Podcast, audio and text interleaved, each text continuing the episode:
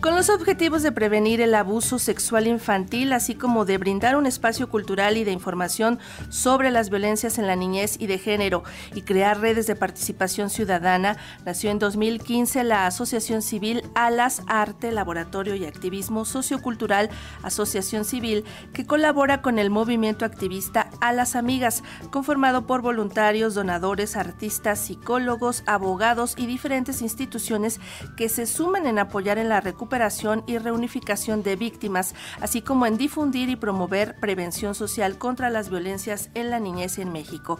Y para hablarnos más sobre este trabajo multidisciplinario en la prevención de las violencias en la niñez mexicana y los procesos resilientes que se dan a través del arte, como en el caso del montaje La vida son sueños, hoy saludamos a Vivaldina Jaubert, fundadora y directora general de ALAS, Arte, Laboratorio y Activismo Sociocultural, Asociación Civil, Soñando Vivaldina, qué hermoso nombre tienes, ya lo habíamos comentado antes de entrar al aire. Muy buenos días, bienvenida. Muy buenos días, muchísimas gracias por la invitación, gracias por esa flor que en estas horas de la mañana, qué bonito caen.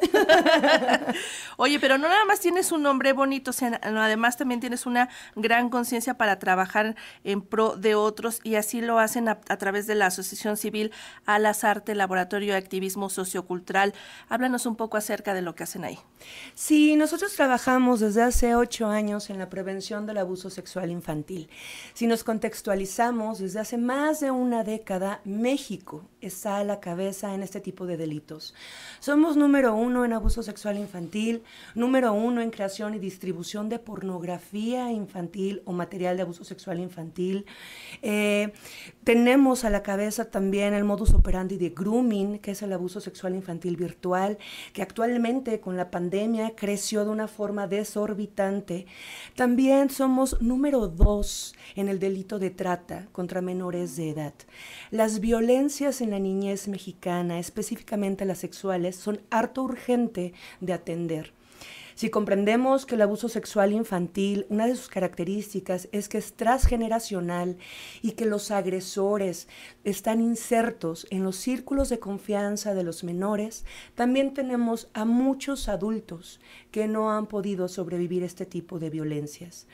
Es ahí que nosotros estamos trabajando con una metodología harto amable, amorosa, llena de querencia, porque cuando un niño, una niña, le han cortado las alas, se las han quebrado. Es necesario ayudarle, tomarle de la mano, cerrar el capullo y tejer con puntada fina las alas para abrirlas a grandes horizontes y planear así de lejano.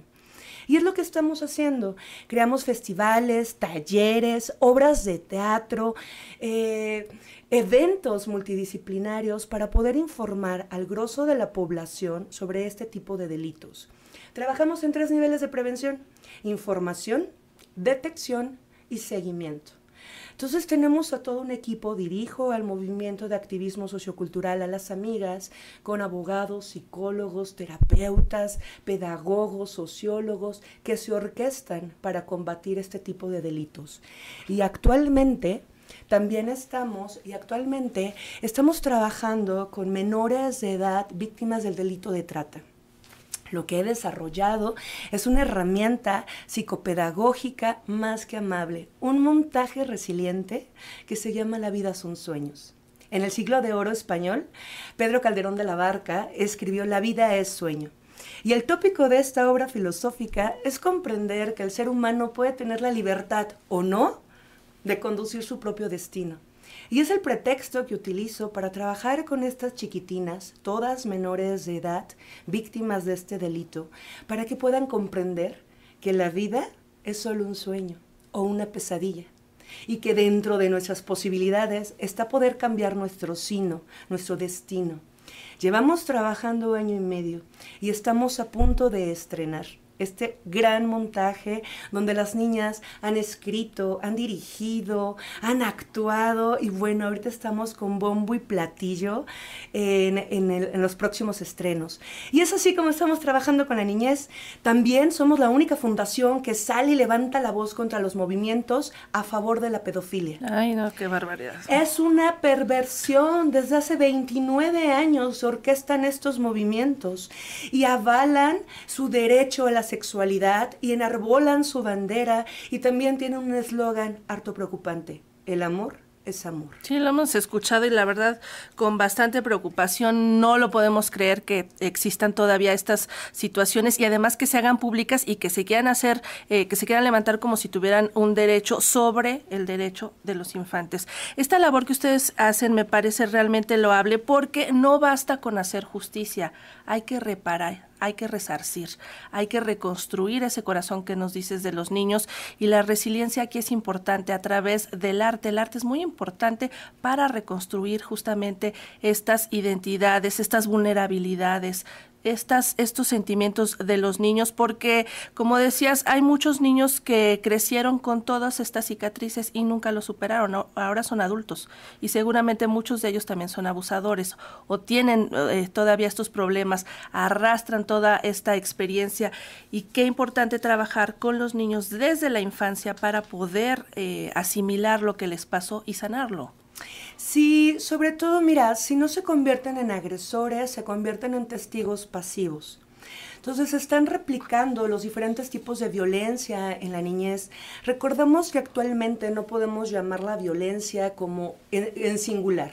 Tiene que ser en plural porque hay diferentes tipos. Entonces tenemos la violencia, por ejemplo, psicológica, la violencia emocional, la violencia física, la omisión de cuidados y las violencias sexuales. Cuando estamos permeando la polivictimización en los menores de edad, estamos generando una, una sociedad bastante rota. Es ahí, fíjate, los mexicanos tenemos una capacidad sorprendente de resiliencia comunitaria. Son estas capacidades de sobrepasar cualquier tipo de trauma, pero poderlo generar en comunidad. Entonces tenemos la resiliencia individual y la comunitaria. La podemos ver, por ejemplo, cuando están los sismos. Y cómo todos nos orquestamos, nos hermanamos, hacemos cadenas de ayuda para apoyar al prójimo, apoyar al vecino, porque entendemos perfectamente que lo que le pasó a él, estuvimos en un riesgo latente de que nos, nos pasara a nosotros, y entonces ahí la empatía y la otredad tejen humanidad de una forma preciosa es lo que deberíamos estar haciendo con la problemática de la niñez mexicana. Y que es tan abrumadora los números que nos dicen, los lugares que ocupamos, es terrible que estemos en esa situación, ¿no? Aterrador. Mira, si nos vamos a las estadísticas y nos vamos a la impunidad, de mil casos, 100 se denuncian, de 100, 10 llegan ante el juez, de 10, uno tal vez a condena. Imagínate, 99% de impunidad. Entonces, estamos entendiendo que más del 60% de la población en México ha vivido un abuso sexual infantil. Qué terrible está aterrador. Es ahí donde entonces orquestamos a las mariposas.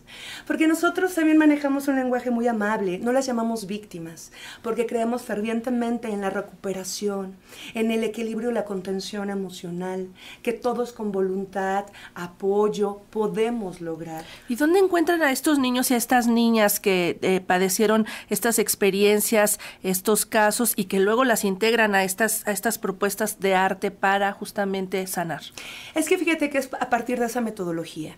Por ejemplo, hacemos un maratón cultural con conciertos, música, teatro, talleres y a la par tenemos módulos. Entonces estamos todo el tiempo informando a la población, sensibilizándola sobre este tipo de delito y además tenemos activistas que fueron víctimas y ahora son sobrevivientes. Entonces todo el tiempo nos estamos orquestando, creando un espacio de laboratorio muy amable para que entonces las víctimas no se sientan estigmatizadas.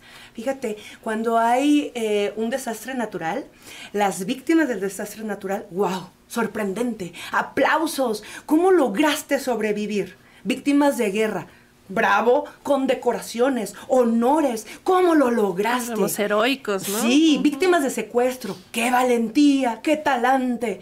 Víctimas de abuso sexual infantil. Vergüenza, ocultación. ¿Por qué no lo dijiste?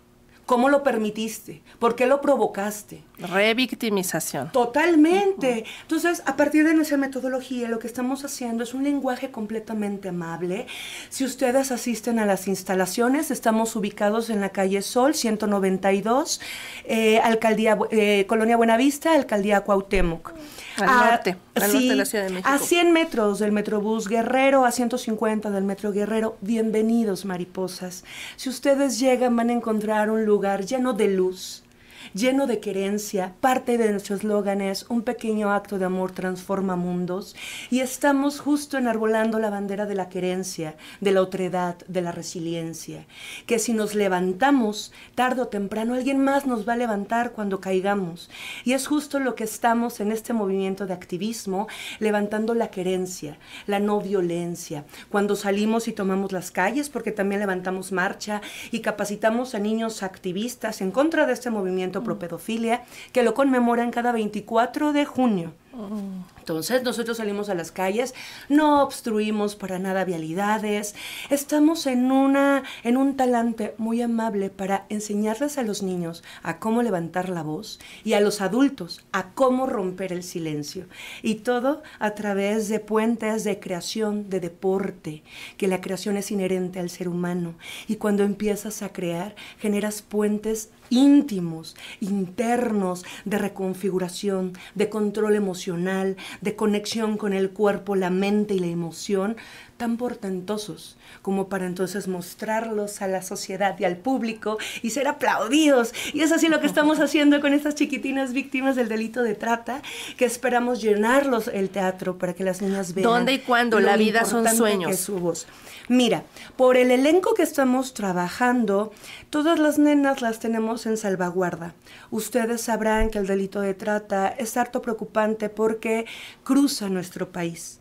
La red de trata, la red de propedofilia cruza el país entero. Entonces, estamos haciendo recepción en preventa. Eh, damos fechas, lugar y todo contra INE. Les vamos a dar los teléfonos. El teléfono es el 55 69 42 46 82. 55 69 42 46 82. Si ustedes escriben a ese número y mandan su INE, se les da absolutamente los datos del lugar, fecha y hora de las funciones. Y ahí se les manda también la liga para que puedan hacer el depósito de sus eh, boletos, que también en esa liga tendrán que verificar su identidad. Esos boletos digitales los van a poder cambiar por los eh, físicos en el teatro. Eh, estamos en estos puentes de cuidado por las niñas y todos los fondos recaudados serán para crearles fondos de ahorros cajas de ahorros a estas chiquitinas e impulsar su futuro y puedan tener posibilidades de recuperación y reunificación más importantes. Ay, pues qué buena labor están realizando, enhorabuena.